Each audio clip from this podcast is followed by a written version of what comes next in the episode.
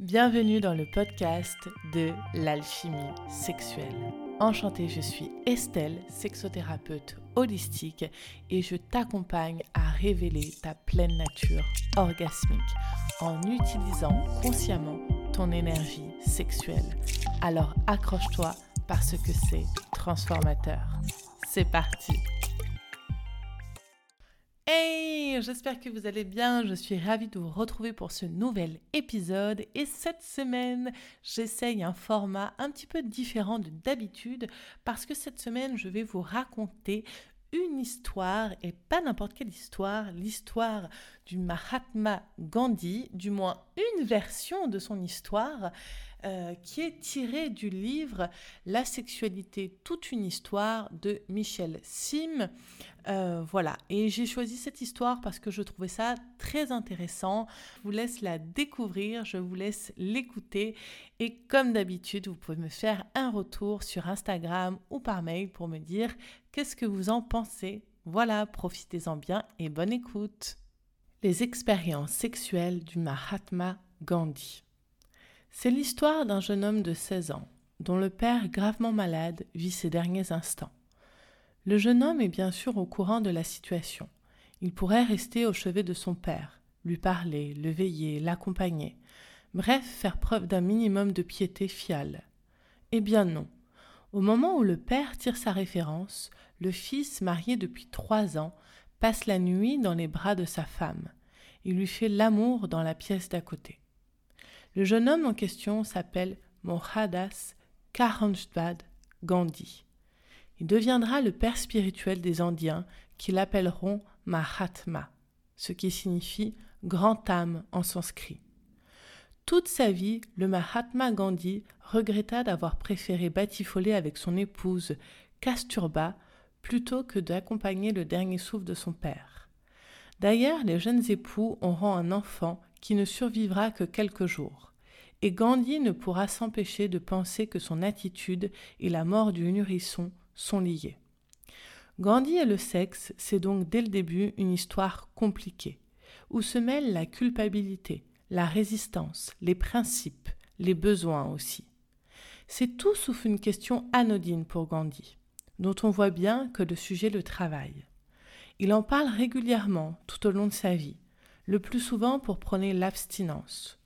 Il est de devoir, il est du devoir de tout Indien sérieux d'éviter le mariage, professe-t-il, allant jusqu'à proposer un palliatif à ceux qui ne peuvent éviter de convoler en leur suggérant de s'abstenir d'avoir des rapports sexuels. Pour Gandhi, le désir est source d'agitation et de souffrance. Le problème, c'est qu'il y a comme un décalage entre le discours du père de l'indépendance indienne et ses actes. Et le décalage vire à la farce si l'on songe que Gandhi a sans doute vécu une histoire d'amour avec un culturiste allemand. Gandhi n'a pas 20 ans lorsqu'il quitte son pays natal, l'Inde pour aller étudier le droit en Angleterre. Devant sa mère, une femme pieuse et stricte dans sa pratique religieuse, il prend l'engagement de ne toucher ni au vin, ni à la viande, ni à la femme. Ainsi qu'il le confesse lui-même dans son autobiographie. Cette promesse vaut plus que les mots qui la composent, car Gandhi l'a fait en présence d'un moine jnyan, c'est-à-dire d'un représentant d'une religion qui met l'accent notamment sur l'ascétisme. La zigounette au placard, plus facile à dire qu'à faire. Pour Gandhi, c'est une guerre permanente dont il ne gagne pas toutes les batailles. D'ailleurs, il aura quatre enfants de son épouse dont il se sépara en 1906. Ensuite, il semble qu'il n'ait pas été en mesure de résister à l'attrait que pouvaient exercer sur lui les personnes du même sexe. C'est en tout cas ce qu'il faut imaginer au vu de la correspondance de Gandhi sur laquelle le journaliste américain Joseph Leivelb, accessoirement pris Pulsierd, a fait main basse.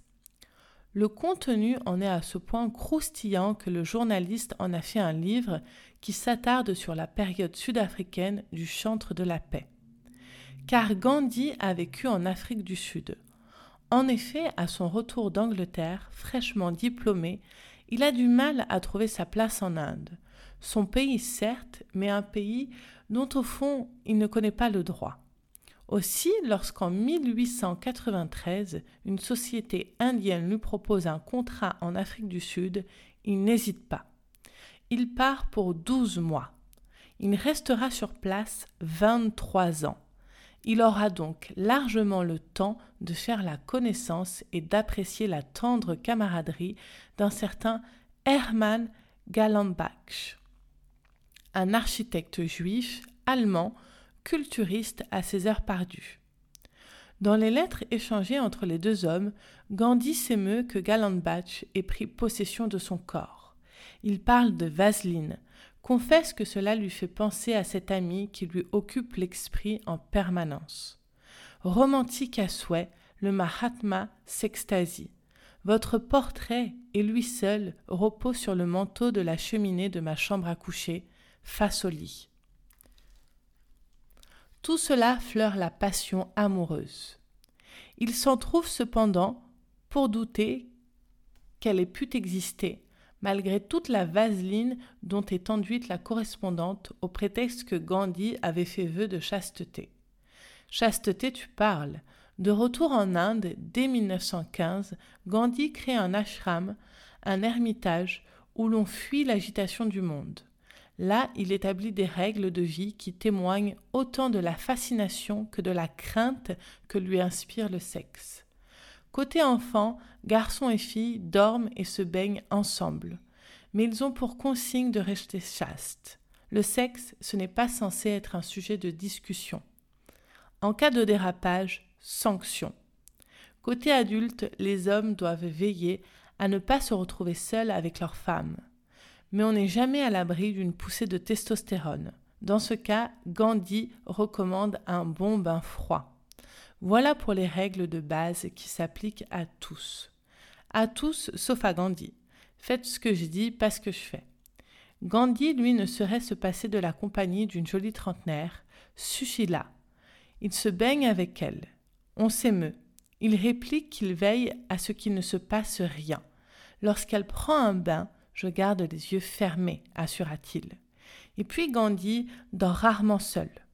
Outre Shushila, défile sur sa couche Manu, sa petite nièce, Abba, l'épouse de son petit-neveu, et des femmes séparées de leur mari, règlement interne oblige.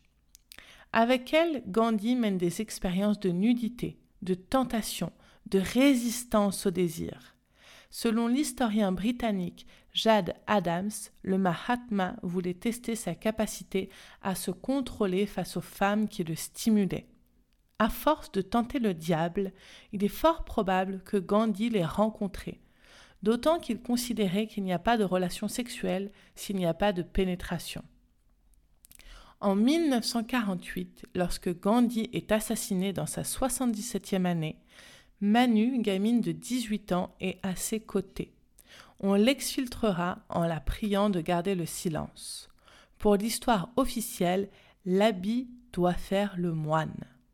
L'Inde a donc jeté un voile pudique sur les pratiques de Gandhi, dont la mémoire ne saurait être salie. L'homme incarne une forme de consensus qu'il convient de protéger. Il est vrai qu'il a fait beaucoup pour son pays et que sa pensée a fait des émules. On notera juste que Gandhi était plus crédible dans certains domaines que dans d'autres. Ainsi son existence fut conforme à son vœu de pauvreté et il prôna sans relâche la non-violence. Voilà pour l'histoire de Gandhi, du moins une partie, du moins une vision, la vision euh, du livre euh, dont est extrait cette histoire. Je ne vous partage pas cette histoire pour émettre forcément un jugement euh, sur cet homme ou dire que ce qu'il a fait c'est bien ou ce qu'il a fait c'est mal ou que bah, du coup voilà tout ça discrédite tout son travail pas du tout. Euh, en fait, je vous partage cette histoire euh, tout simplement pour mettre en lumière peut-être une des distorsions les plus importantes du dernier siècle, c'est-à-dire la croyance que pour être une personne pieuse, que pour être une personne pure, que pour être une personne bien, religieuse eh bien, euh, ou spirituelle, il faille être chaste. Et ça, je crois que c'est une des plus grands distorsion qu'il y a pu avoir, que ce soit bah, là dans l'histoire de Gandhi ou même euh, au niveau de l'Église, euh, chez les prêtres. Je pense que cette histoire de chasteté, de renier à 100% tous les désirs du corps, eh bien au final, je pense qu'elle a apporté peut-être plus de mal que de bien dans nos sociétés et qu'elle a laissé place à beaucoup de déviance, beaucoup de distorsion et peut-être parfois même de violence, euh, sans qu'on en ait vraiment euh, eu entendu parler. Tout simplement parce que, euh, eh bien, il y avait cette grande séparation entre la spiritualité, la religion et la sexualité. Et c'est comme si d'un côté il y avait le bien et de l'autre côté il y avait le mal. Et je pense que c'est quelque chose de très mauvais au final qui nous a causé plus de tort que de bien à nous en tant qu'êtres humains. Et ça fait vraiment partie des choses qui est importante pour moi qui est importante euh, dans mon cœur, en fait, de pouvoir réunir la spiritualité et la sexualité et d'arrêter de nourrir la croyance que pour être une personne spirituelle, il faudrait renoncer à la sexualité.